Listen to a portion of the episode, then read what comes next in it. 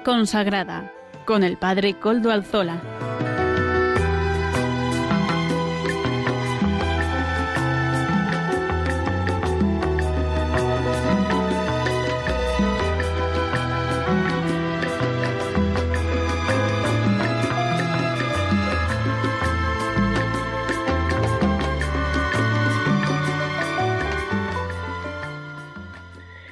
Buenas tardes, hermanos, amigos y oyentes. Hoy es jueves y son las cinco de la tarde, una hora menos en las Islas Canarias. Es, por tanto, la hora de vida consagrada en Radio María. Les saluda con sumo gusto Padre Coldo Alzola, Trinitario. Hoy emito de nuevo desde Algorta, Vizcaya, desde la parroquia de todos ustedes, del Santísimo Redentor. Digo que es suya porque les hago partícipes de esta parroquia. Abro las puertas para que todos ustedes puedan participar en la misma. Como es ya conocido para los oyentes del programa, nos encomendamos al inicio del mismo al Beato Domingo Iturrate, nuestro patrono y protector. Saludo a quienes nos están ayudando en el control en Madrid. Germán, gracias a su servicio podemos emitir hoy también. Muchas gracias hoy que es día 19 de noviembre de 2020, jueves penúltimo del tiempo ordinario. Por eso ya empezaremos a prepararnos a la celebración del Domingo de Cristo Rey, el último del ciclo litúrgico. Paso sin más dilación a presentar los contenidos del programa de hoy. Comenzaremos con las noticias de vida consagrada que desde Eclesia nos ofrece semanalmente la hermana Silvia Rozas. Hoy contaremos con la participación también de la hermana Rocío Ortiz, religiosa de las Hijas de Cristo Rey, en la sección al habla con don Luis Ángel de las Heras, obispo electo de León y administrador apostólico de Mondoñedo Ferrol y presidente de la Comisión Episcopal de Vida Consagrada, hoy nos acompañará y conectaremos en directo con él en la sección La voz de los pastores, Amaro Villanueva nos presenta, como todas las semanas, el espacio Música para Evangelizar. Del Monasterio de la Conversión de las Agustinas de Sotillo de Ladrada nos ofrecen el comentario sobre la Laudato Si, hoy en concreto la hermana Bego Costillo. Y las dominicas del Lerma nos acercan a la liturgia del domingo. Nuestras hermanas contemplativas nos enseñan a gustar la liturgia del Día del Señor. Además, no se olviden que todas las semanas les dejamos un detalle para un buen sabor de boca. Ya saben que se pueden poner en contacto con el programa por medio del correo electrónico del mismo. Ya saben cuál es, vida consagrada vida consagrada todo en minúscula y todo seguido.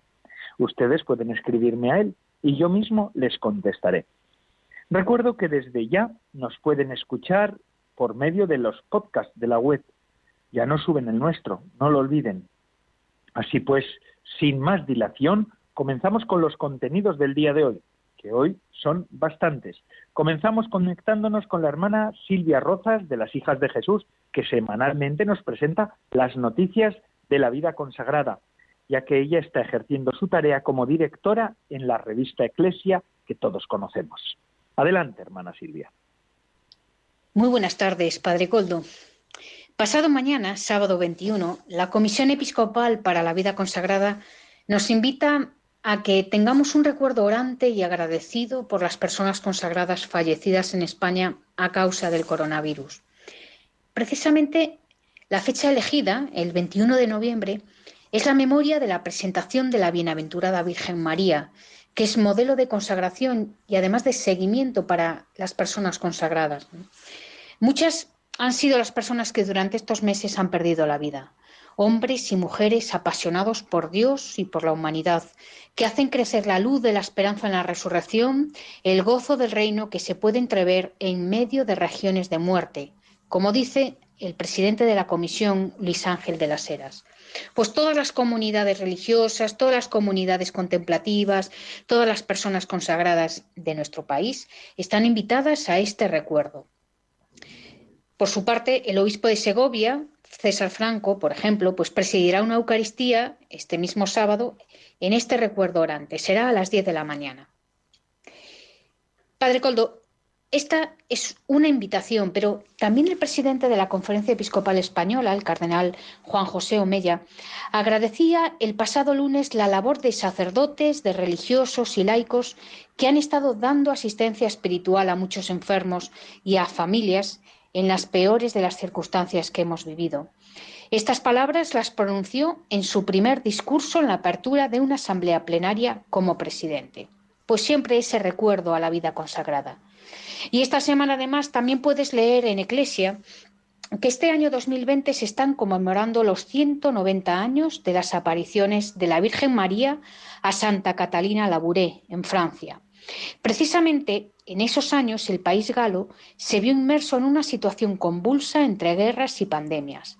La Virgen encomendó entonces a Santa Catalina que hiciera una imagen de ella tal y como se le había parecido, la medalla milagrosa, y le prometió gracias especiales para quienes llevasen dicha medalla.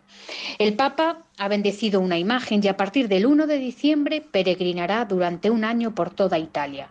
Se trata de una iniciativa de la familia vicenciana con la que desean hacer llegar la presencia de Dios y de la Virgen María en estos duros momentos de prueba para todos. Pues por esta semana nada más, Padre Coldo, hasta el final del programa.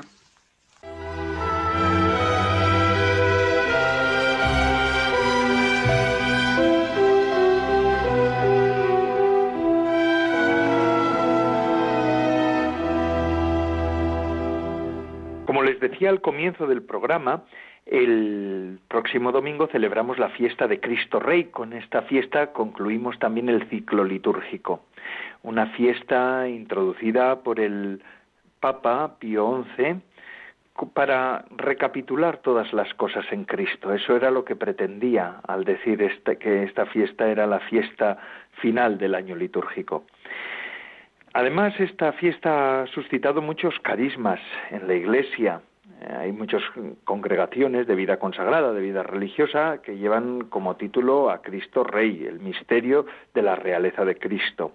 Hoy vamos a hablar con una hermana, con la hermana Rocío Ortiz, que es hija de Cristo Rey, de las hijas de Cristo Rey, eh, para que nos explique de alguna manera cuál es el fundamento de su congregación y en ese sentido es una manera también de poder vivir el misterio que vamos a contemplar este domingo.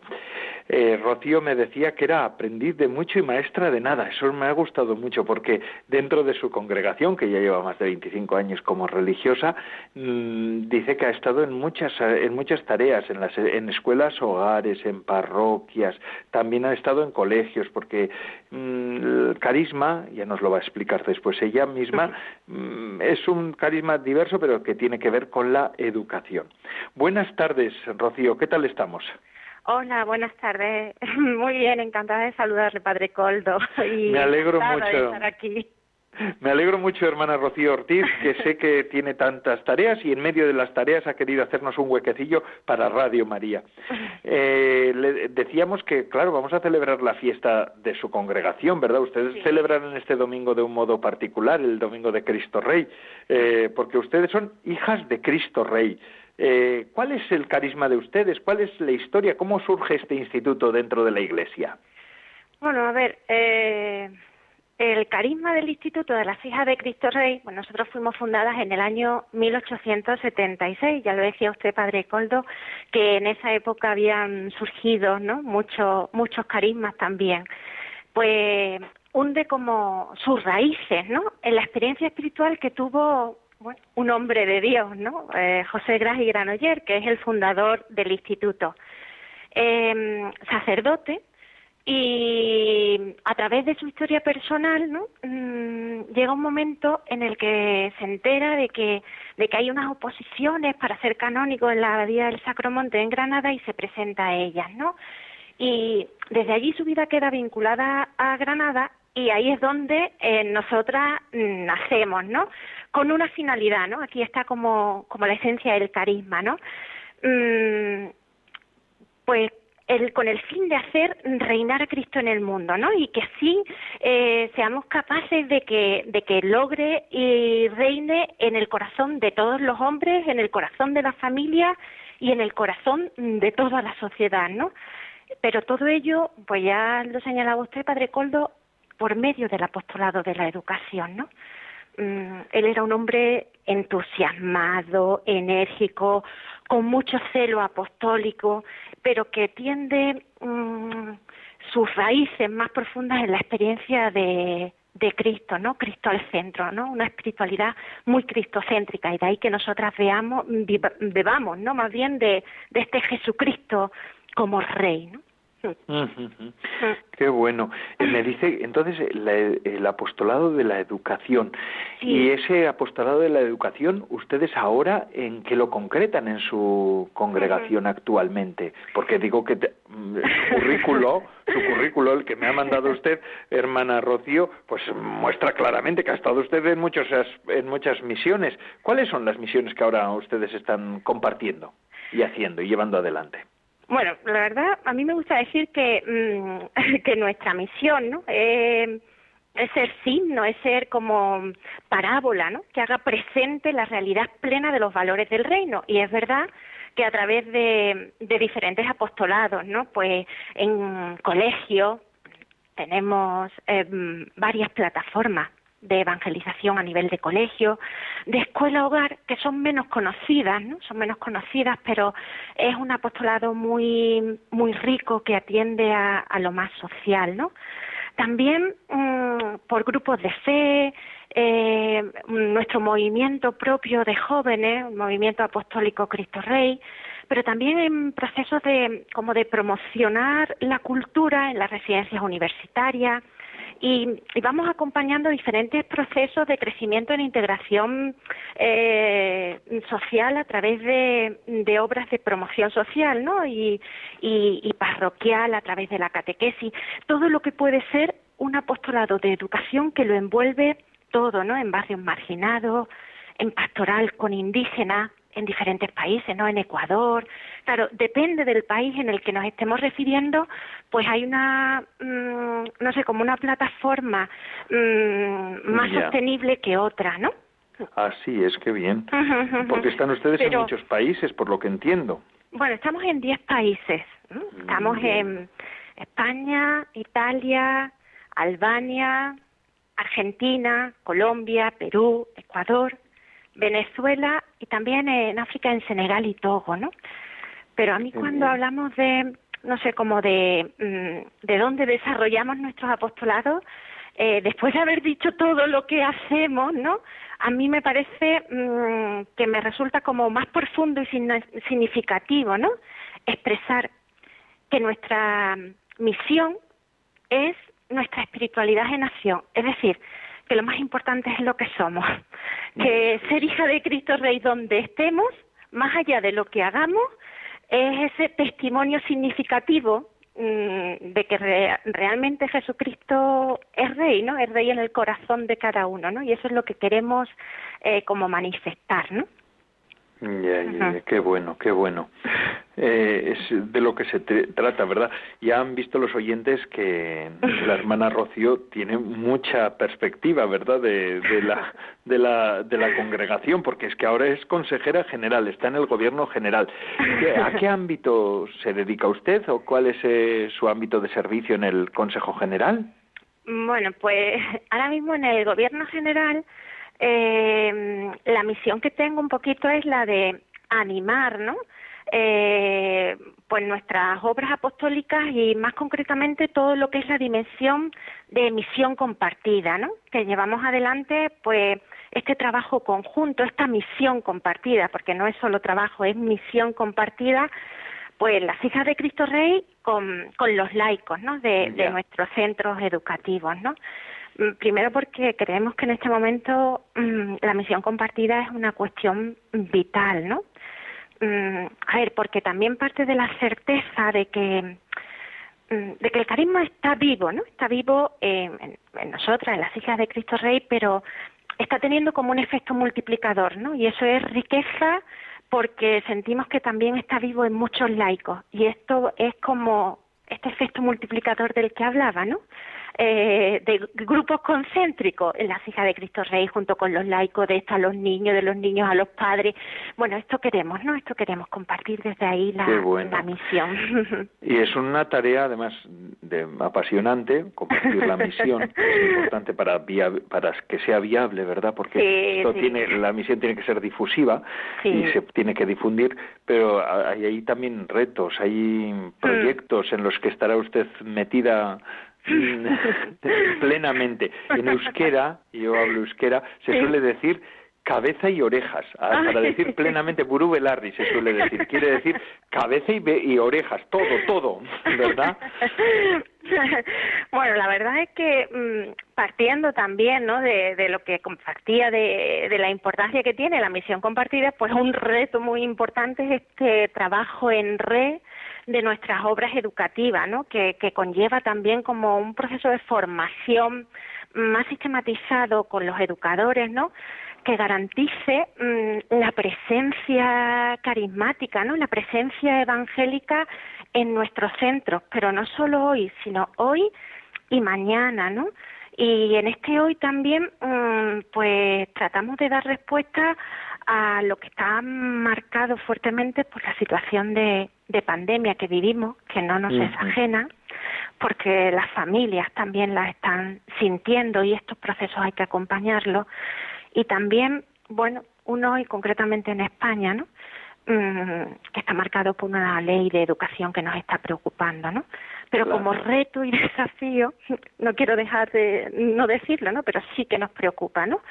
Pero sí cometemos como otro gran desafío que es el tema de seguir impulsando lo que es la pastoral educativa, ¿no? Que sea lo, lo verdaderamente el eje vertebrador de todo lo que realizamos, de todo lo que proyectamos, emprendemos y enseñamos en nuestras obras educativas que se tienen que diferenciar mm, de otro tipo de centros, ¿no? Porque lo que está en valor y lo que nosotros queremos poner en valor son los valores del reino, nunca mejor dicho, ¿no? En este en este momento.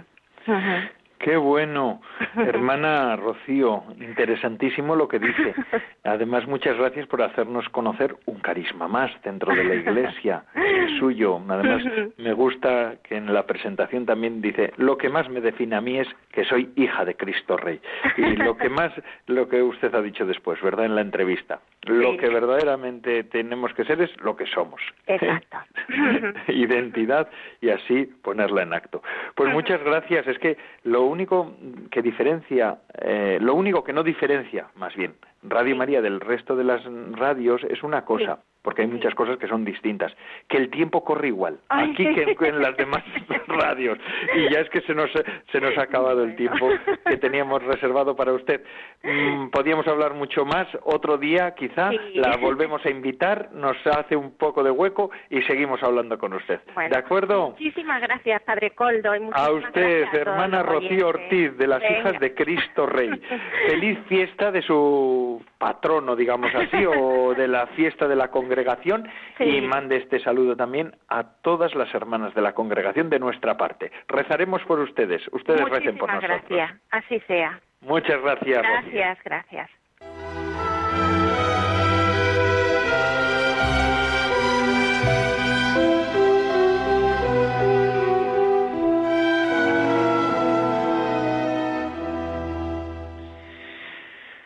Como les decía al comienzo del programa, hoy conectaremos con don Luis Ángel de las Heras, presidente de la Comisión Episcopal de Vida Consagrada y obispo electo de León, en directo.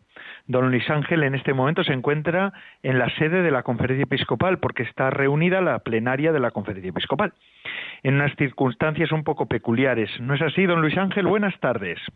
Buenas tardes, Coldo. Buenas tardes, amigos oyentes. Sí, unas circunstancias peculiares como las que estamos viviendo todos. ¿no? He podido salir ahora de la sala de, la asamblea plenaria, donde están reunidos, estamos reunidos eh, presencialmente muchos obispos, pero físicamente solo 30. ¿eh? Los demás están conectados vía telemática desde sus casas. Y por eso, como tú dices, pues es una asamblea un poco, un poco peculiar, como todo lo que estamos viviendo en estos momentos en España y en el mundo, una situación diferente que nos exige eh, nuevas formas de afrontar la, realidad, de adaptarnos y, de hacerlo con la mejor disposición posible, con el mejor ánimo y con, con la flexibilidad que también afortunadamente nuestra fe en Cristo nos está permitiendo pues llevar a cabo a todos. ¿no? Así es. Pero a pesar de todo siguen trabajando ustedes de una manera más o menos normalizada, ¿verdad? De una manera intensa, como son todas las plenarias del episcopado. Nos reunimos de 10 de la mañana a prácticamente 9 de la noche con el intervalo para comer y algún descanso entre medias.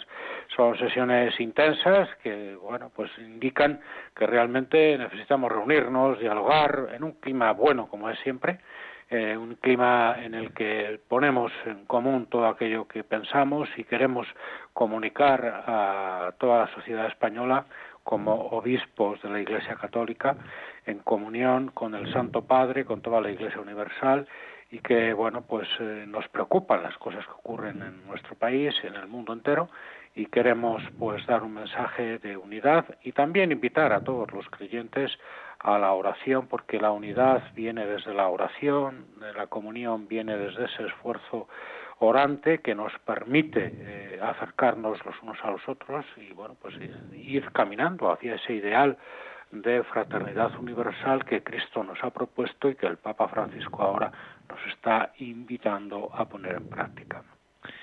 Muy bien, don Luis Ángel, muchas gracias por habernos hecho este hueco en esta tarde. Después ya saldrán los documentos que emanen de este, de este, de esta, de esta asamblea plenaria y de todas las cosas. y eh, supongo que el tema de la pandemia ya en la en el discurso de apertura del presidente de la conferencia episcopal, del cardenal Omeya, ya estuvo presente y habrá también estado presente en algunas de las sesiones de trabajo de ustedes, ¿verdad? Pues evidentemente, como todo el mundo puede suponer, bueno, todos los temas que tocó el presidente, el cardenal presidente en, la inauguración de la asamblea están, están presentes en las reuniones el tema de la pandemia, evidentemente, el tema de la pandemia en su vertiente de crisis sanitaria, de crisis económica, de crisis social, de crisis religiosa, de todas las crisis que lleva asociadas, algunas como ya estaban presentes y, y la pandemia ha hecho de catalizador o, o las ha acrecentado, ¿no? Bueno, todo eso evidentemente está muy presente con una perspectiva de esperanza, ¿no? porque nuestra fe en Cristo nos hace ser gentes de esperanza, Cristo es nuestra esperanza y tenemos que hacer esa aportación de una esperanza que no se quiebra, de una esperanza constante en el Señor Jesús. ¿no? Todas están esas preocupaciones presentes en esta clave, digo, de esperanza cristiana y evidentemente todos los otros temas que nos preocupan, ¿no? Los temas que preocupan a la gente. Ahora eh, la hermana Rocío hablaba de, la ley de educación, evidentemente también nos preocupa, está presente y bueno, pues otros temas de fondo que hay como inquietud en, nuestra sociedad mm, y desde luego pues con, una defensa clara de la dignidad de la persona, de la libertad, eh, de la justicia está presente, como siempre, el tema de los, de los inmigrantes, ¿no? Y todas esas dificultades serias que ahora los obispos de Canarias, por ejemplo, pues nos han llamado la atención para que estemos muy atentos a ellos y, bueno, pues eh, haciéndonos eco de Lampedusa, ¿no? Bueno, pues todas estas cosas están muy presentes, lógicamente, en las sesiones de la Asamblea Plenaria de la Conferencia Episcopal la actualidad suele marcar siempre las agendas, ¿verdad? Porque uno no, a veces es impredecible lo que va a ocurrir. Nadie hubiera dicho hace un año que hoy iban a estar ustedes hablando de estos temas, pero es así. Y el eh, don Luis Ángel, nosotros, eh, como todos los pastores que nos están acompañando en este programa, queremos también escuchar su parte de explicación de la Fratelli Tutti, esa encíclica que el Papa entregó a la Iglesia hace ya más de un mes y precisamente además habla sobre este tema de la pandemia, ¿no es así? Pues efectivamente, hoy los números que, siguiendo la lectura desde la vida consagrada de Fratelli Tutti vamos a, tratar o a evocar, son los números que hacen referencia a las pandemias y otros flagelos de la historia y también sin dignidad humana en las fronteras, el tema de la inmigración, que ahora mismo acabo de recordar cómo nos está afectando siempre en Europa y, en España.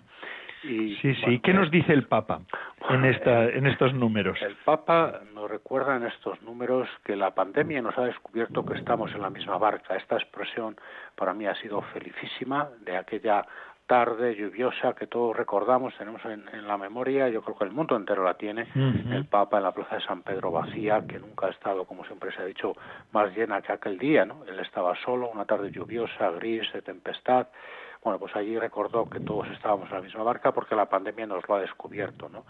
Donde el mal eh, de unos perjudica a otros, está claro, como hacer el bien siempre ayuda a otros, que eso eso lo tenemos claro, por supuesto, ¿no? Y hay que hay que recordarlo siempre. Hacer el bien ayuda a todos ¿eh? y hacer el mal pues nos perjudica los unos a los otros tengámoslo en cuenta no y la vida consagrada yo creo que es signo de esa barca de todos precisamente no durante la pandemia la vida consagrada ha estado presente como uno de los espejos del confinamiento concretamente las contemplativas en las personas contemplativas no eh, también en los números amplios de convivientes, que eran números de riesgo, las comunidades religiosas con, muchas personas pues siempre se convertían en un riesgo de contagio de mucha gente, ¿no? Y, también en la acción solidaria de las personas consagradas junto a otros, otras personas de otros colectivos de la sociedad que se han implicado, ¿verdad? De manera que la vida consagrada también es, es signo de esa barca de todos, ¿no? El Papa nos dice que con la pandemia y con los flagelos de la humanidad en general se caen los estereotipos, las apariencias, y dice el Papa que queda al descubierto nuestra pertenencia de hermanos, que esto es hermosísimo, ¿no? Nuestra pertenencia de hermanos, algo intrínseco a la vida consagrada, ¿no? No es precisamente la vida fraterna en comunidad un modelo relevante de esa fraternidad universal y de la amistad social que propone Fratelli Tutti. Me lo pregunto porque, y como pregunta retórica, de verdad que la vida fraterna en comunidad tiene que ser modelo de esta fraternidad universal y de la amistad social que propugna la encíclica, ¿no? Yo en este sentido, Coldo, creo que las experiencias fuertes, duras, como esta pandemia, hace pensar en la importancia del todos, del nosotros comunitario, ¿no? que en la vida consagrada estamos intentando conjugar continuamente por encima del individuo o del beneficio solo de algunos. eso nos, nos hace pensar y repensar nuestros estilos de vida. En la vida consagrada hablamos de repensar nuestros estilos de vida, de hacerlos más auténticos, más, más parecidos a los, a los orígenes, al momento en el que nuestros fundadores fueron inspirados por el espíritu desarrollando ese estilo de vida. Bueno, yo creo que todo esto nos, hace pensar en la vida consagrada cómo debemos actualizar nuestros estilos de vida y además mm, la vida consagrada tiene que seguir siendo propuesta de alternativa de, de vida, ¿no? Propuesta de relaciones nuevas y fraternas, una vida que gira en torno a quien da sentido a la existencia humana, que es Jesucristo. En fin, todo esto eh, que se dice en estos números, yo creo, Coldo, que es sumamente interesante, importante leerlo desde la vida consagrada. ¿no? El Papa, eh, lo ha dicho en otros momentos también, dice que hay que evitar el sálvese quien pueda, porque eso se convertirá en un todos contra todos, pues en la vida consagrada desde luego que esto tiene que desterrarse, ese sálvese quien pueda, porque desde luego vamos juntos, vamos, como ya he dicho, conjugando ese nosotros comunitario de vida fraterna, ¿no? En fin, bueno, pues eh, yo creo que esto esto es muy relevante hoy, Coldo, de verdad que sí. Y también en los números Ciertamente. 37 al 42 nos hablan de la de tener presente a los inmigrantes. Hoy he hablado de, bueno, pues de lo que está ocurriendo en Canarias, pero también en el sur de España, en el sur de Europa, ¿no? Eh, el Papa Francisco eh, nos insiste mucho en ello y yo creo que por nuestra parte la vida consagrada tiene que comprometerse, como está haciéndolo en, esos lugares donde llegan los inmigrantes, pues para acogerlos, para protegerlos, para promoverlos y para integrarlos. Estos cuatro verbos que el Papa nos está recordando continuamente. Bueno, yo esta es la reflexión que hoy traigo aquí para todos, pero especialmente para los consagrados que debemos leer esta encíclica en estas claves novedosas que, por otro lado, mm, ya venimos eh, trabajando nosotros hace tiempo, pero que digo que son novedosas porque hacen que la encíclica nos pongan a nosotros en la vida consagrada como pioneros de lo que tiene que ser esa fraternidad universal, universal. que el Papa propone. ¿sabes? Que con razón que el Papa es religioso. claro. Pues, Consagrado, claro. Todo, todo eso tiene que influir, no cabe duda, tiene que influir, ¿no? Ha sido providencial. Sí, que la vida consagrada tiene que ser ese oasis de vida nueva y esperanzada en Cristo para que otros vean y hagan lo mismo, cada uno desde la vocación que ha recibido, ¿verdad? Pero mm, construir esa, esa fraternidad, ¿no? Y, y, en esa fraternidad, pues mira, justamente entra algo que hoy vamos a recordar, Coldo, ¿verdad? Y es que este sábado es la jornada de recuerdo orante y agradecido por todas las personas consagradas que han fallecido a causa del COVID-19, ¿no? Mm. Eh, esto es algo que en todas las a todas las comunidades religiosas hemos invitado a hacer desde esta el secretariado de la Comisión Episcopal para la Vida Consagrada y que en algunas diócesis están organizando pues toda la iglesia diocesana, toda la iglesia particular, no solo los consagrados, sino que algunos pastores han convocado para celebrar la Eucaristía eh, en sufragio por, por eh, las almas de las personas fallecidas a causa de la pandemia eh, de la vida consagrada. ¿no? Bueno, pues yo creo que esos recuerdos, siempre que recordamos a los que nos preceden en este camino de la fe, son recuerdos de oración y de, agradecimiento. Por eso lo hemos titulado Recuerdo Orante y Agradecido el 21 de noviembre, sábado, que es la memoria de la presentación de la Bienaventurada Virgen María. Ella siempre es para todos los consagrados modelo de consagración, perfecto modelo de consagración, esta mujer que desde el silencio nos muestra cómo unidos a Dios podemos salvar a la humanidad. Muchas gracias, don Luis Ángel. En, eh, en, su intervención, nuestra colaboradora, la hermana Silvia Rozas, de las eh, Hijas de Jesús, también nos ha hablado de esta iniciativa y seguiremos haciéndonos eco de la misma. Muchas gracias, don Luis Ángel, por habernos hecho este espacio dentro de la plenaria de ese trabajo que tienen ustedes y, y, por habernos explicado estos números de la Fratelli Tutti. Muchísimas gracias y nosotros vamos a seguir con el programa y seguimos rezando por ustedes, por los obispos, por nuestros pastores sí, necesitamos esa oración y necesitamos unirnos en la oración. Muchas gracias, Coldo. A usted, don Luis Ángel. Y ahora seguimos con Música para Evangelizar, que nos ofrece Amaro Villanueva.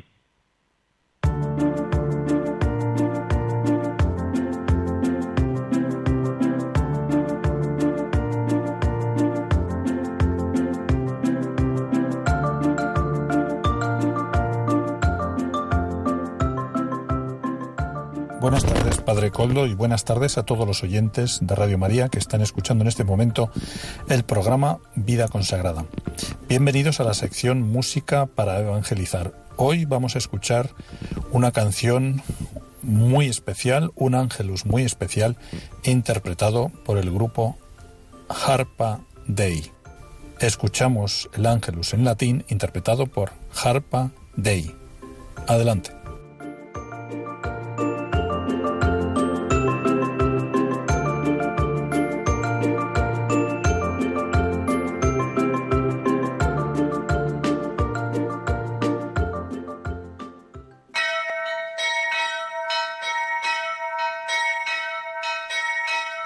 Angelus Domini nunciavit Mariae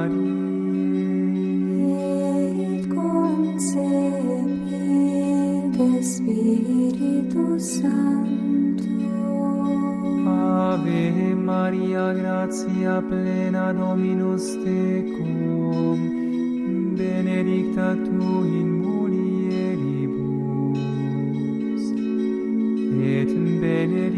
fructus ventris tui, Iesus.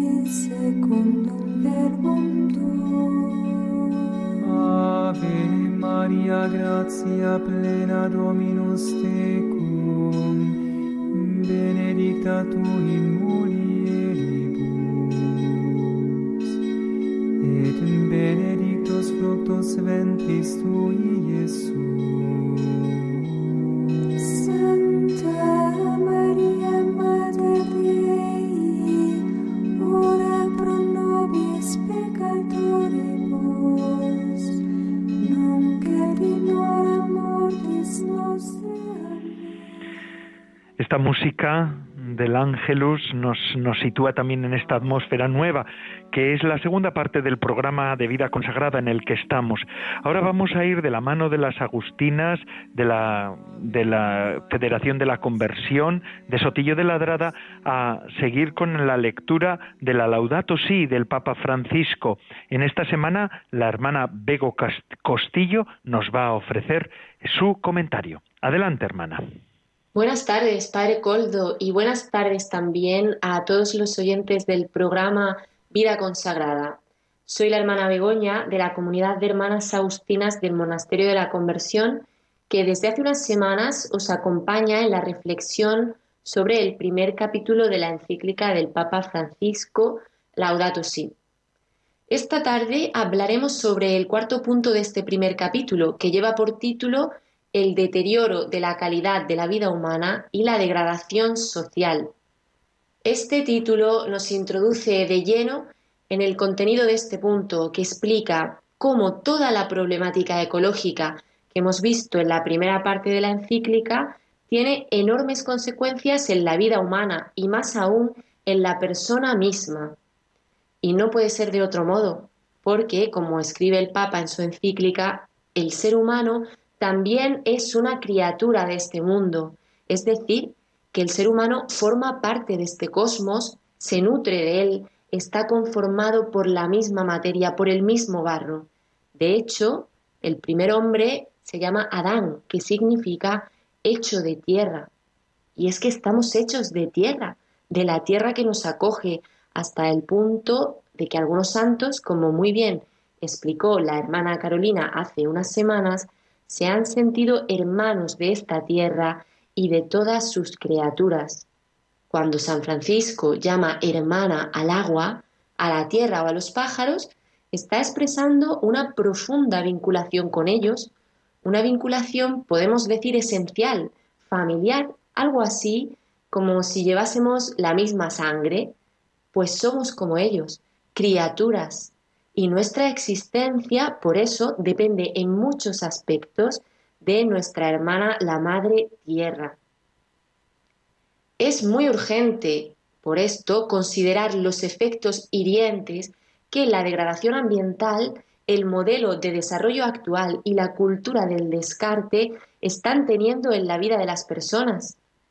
Debemos atender no solo a los efectos relacionados con el aumento de la pobreza, los movimientos migratorios o las enfermedades causadas por la falta de acceso a un agua en buenas condiciones, sino que además es urgente considerar cómo el problema ambiental extiende sus efectos negativos hasta el interior de las personas, llegando a su estructura cultural, psicológica, afectiva, relacional, porque todo está conectado como también dice el Papa en varios momentos del texto de la encíclica. Los seres humanos estamos de tal modo ligados a la tierra que los dolores de ésta, sus pobrezas, sus heridas, son las nuestras, se convierten en nuestra herida, en nuestro dolor. Es decir, que la degradación ambiental, la degradación de la naturaleza, genera a su paso un fuerte deterioro de la calidad de la vida humana en todas sus dimensiones. El ser humano pierde plenitud de vida, se oscurece el horizonte de su existencia y se reducen sus posibilidades de ser realmente feliz, de realizarse como persona. En este sentido, el Papa nos ofrece varios ejemplos al respecto. Habla, por ejemplo, del crecimiento desmedido y desordenado de muchas ciudades que son ya insalubres para vivir, no solamente por el hecho de la contaminación, sino por el tipo de vida caótico que generan, por el tipo de vida a un ritmo en el que la persona se pierde en una masa anónima, en un paisaje urbano inundado de elementos inertes, de cemento, de asfalto, de metales, de vidrio, en un paisaje artificial en el que el ser humano no encuentra la fuente de vida natural que le hace reconocerse como criatura. De hecho, en esta terrible pandemia, todos estamos siendo testigos del sufrimiento enorme de tantas personas que viven solas en pisos muy pequeños, sin espacio abierto al exterior, y que especialmente durante el confinamiento han experimentado los problemas psicológicos y de salud que supone el vivir en lugares así, lugares que arrancan a la persona de su vínculo con la naturaleza y de la relación con los demás.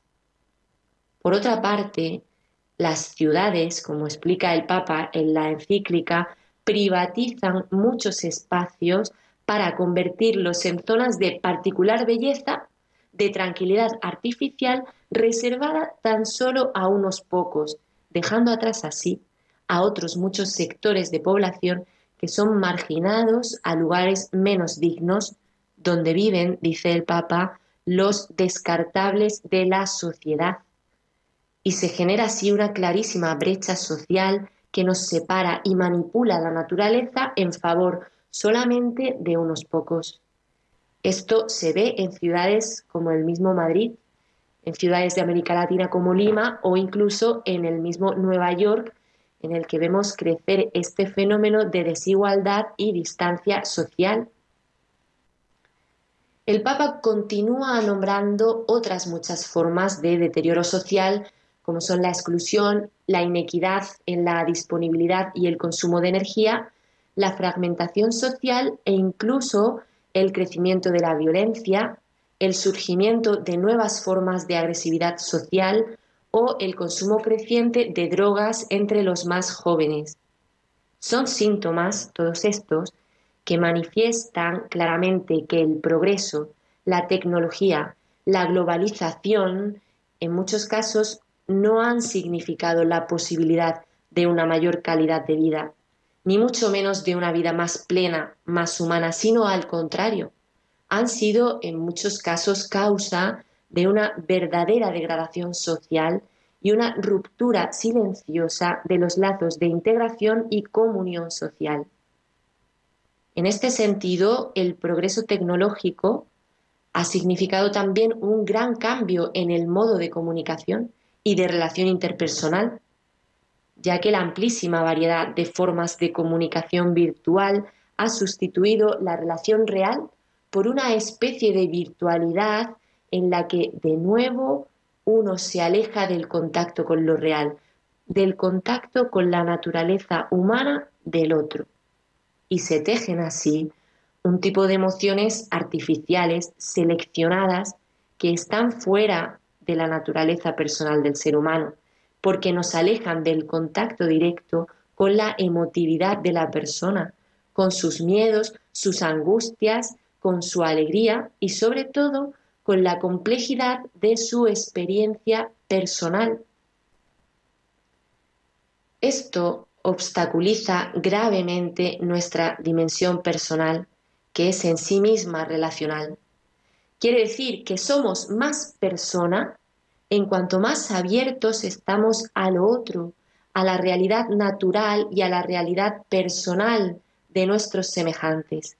La vida interior de la persona se alimenta del espíritu dador de la vida que se nos comunica a través de lo que está más allá de nosotros mismos, a través del cielo, de la lluvia, del sonido del viento, de la belleza del atardecer, a través, sobre todo, de los demás seres humanos.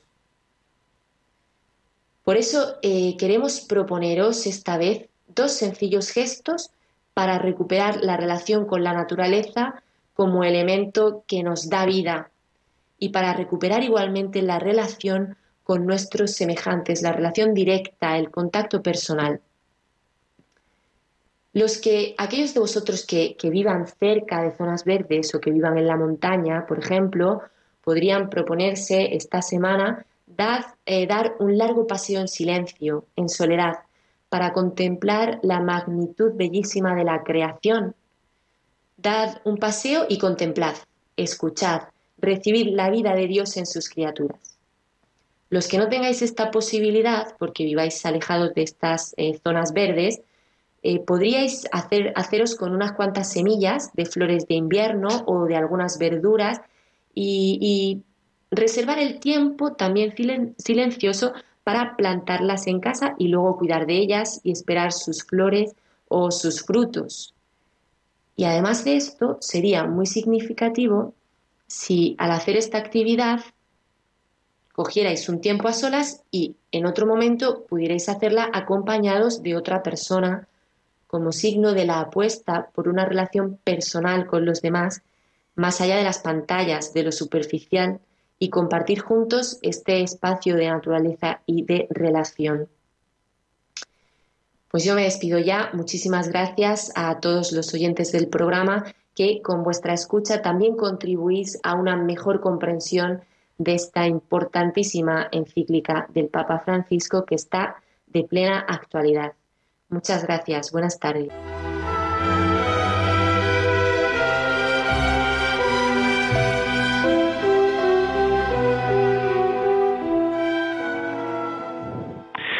Muchas gracias a la hermana Bego Costillo de las Agustinas del Monasterio de la Conversión de Sotillo de Ladrada por esta, este comentario sobre la Laudato Si del Papa Francisco.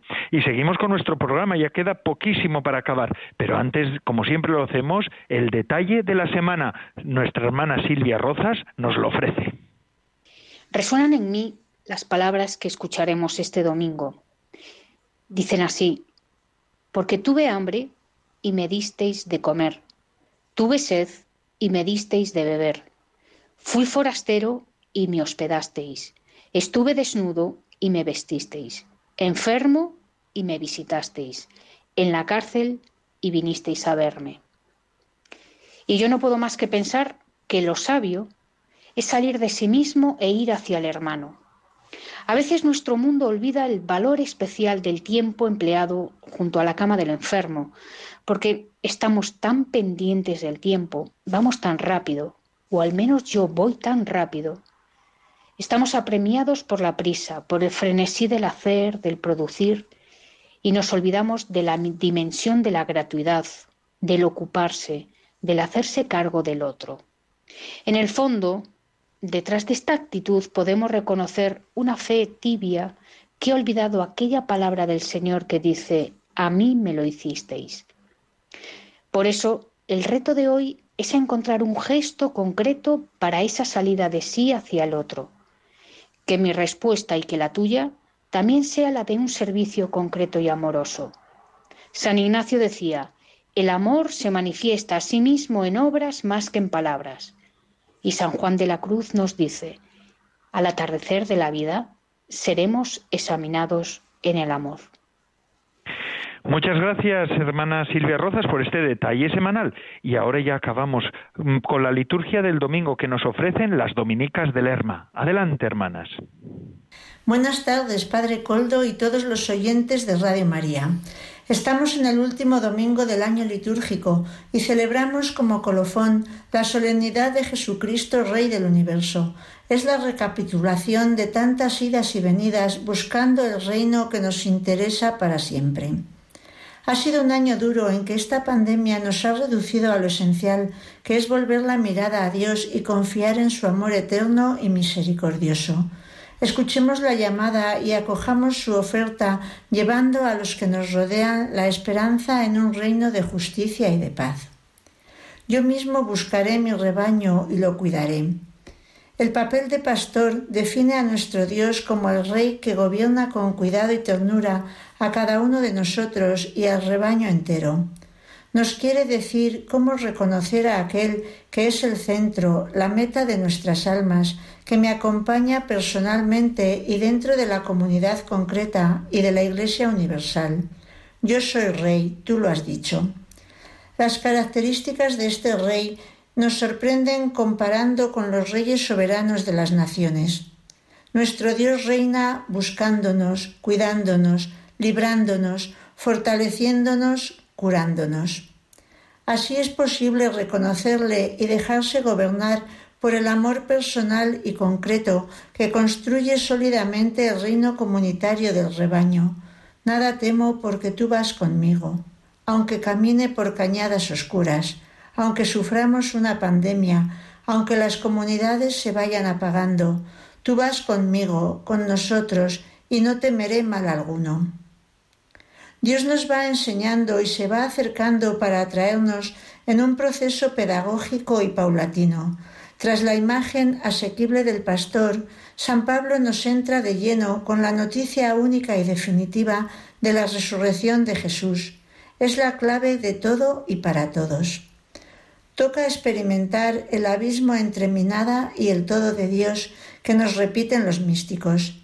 Santa Catalina de Siena, San Pablo y muchos más se goza y complace en saberse nada radical, pues así el Señor lo será todo en ella. Es en la vida fraterna en comunidad donde se van puliendo las aristas del yo para, en palabras de Madre Teresa de Jesús Ortega Dominica, ser como cantos rodados y poder estar dispuestos a acoger y vivir el reinado de Cristo en lo personal y comunitario. En Cristo todos serán vivificados, primero Él como cabeza, después todos los que son de Cristo, que tiene que reinar hasta que sus enemigos sean puestos bajo el estrado de sus pies. Así Dios será todo en todos. Por todo esto, la vida de los hombres se convierte en la conquista de Cristo para sustentar y conformar su reinado. Del Evangelio según San Mateo.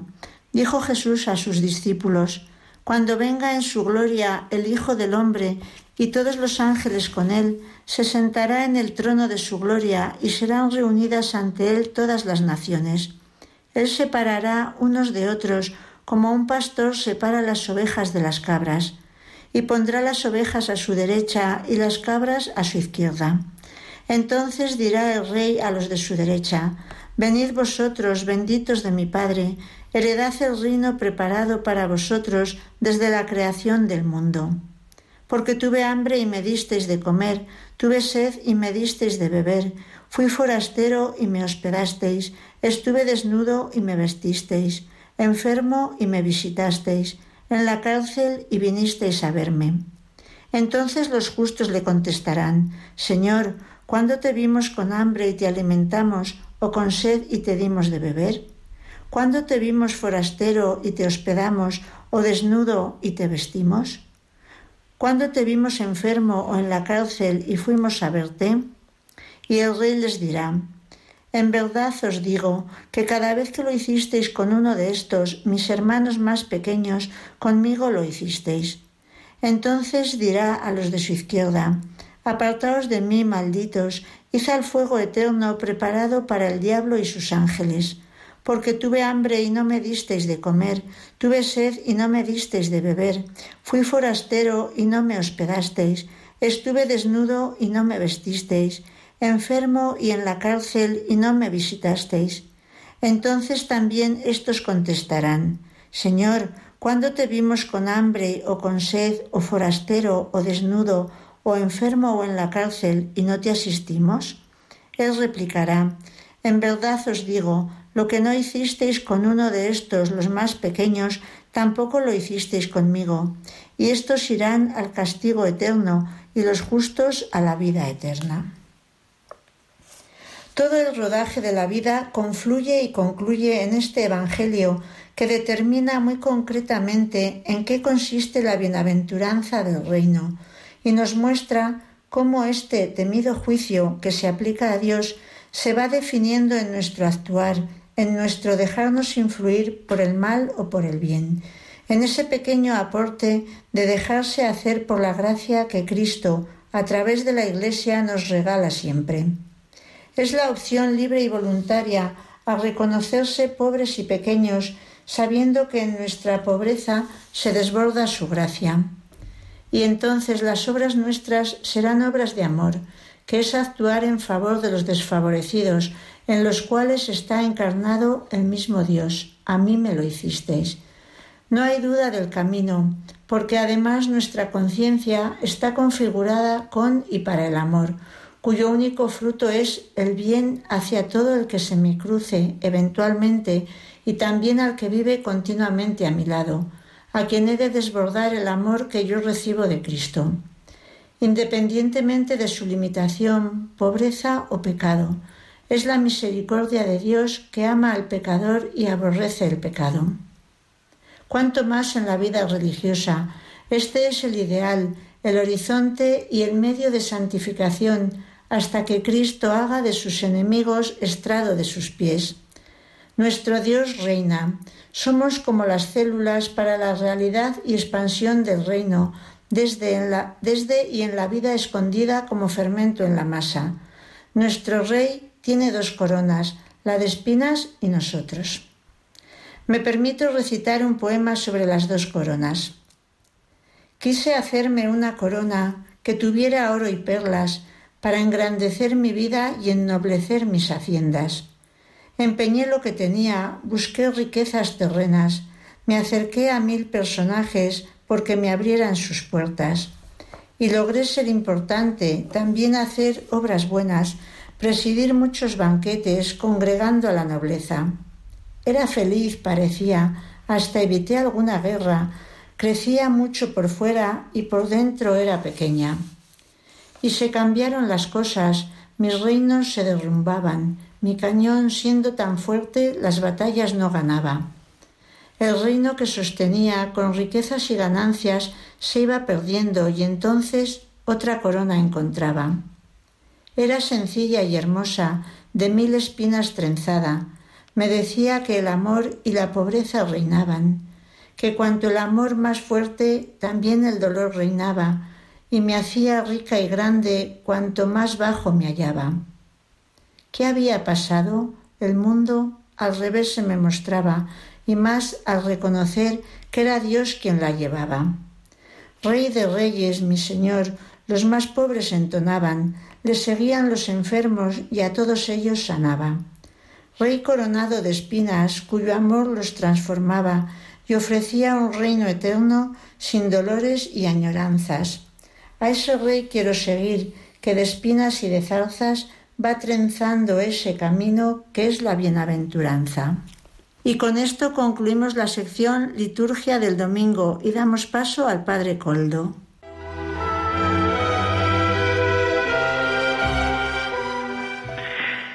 El programa de vida consagrada de Radio María ha concluido una semana más. Agradecemos a las hermanas de Lerma que nos hayan ofrecido este comentario sobre la fiesta de Cristo Rey. Gracias a todos también, los que semana tras semana nos ofrecen su fidelidad y compañía. Es una gozada contar con ustedes. Ahora les dejo con la hora feliz el espacio para los más pequeños. Se despide de todos ustedes. Padre Coldo Alzola Trinitario, recen por mí.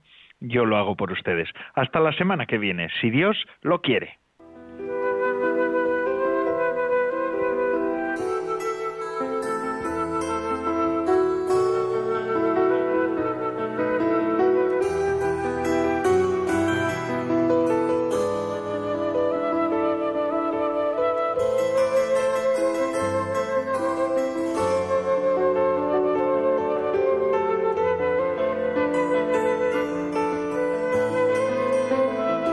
Consagrada con el padre Coldo Alzola.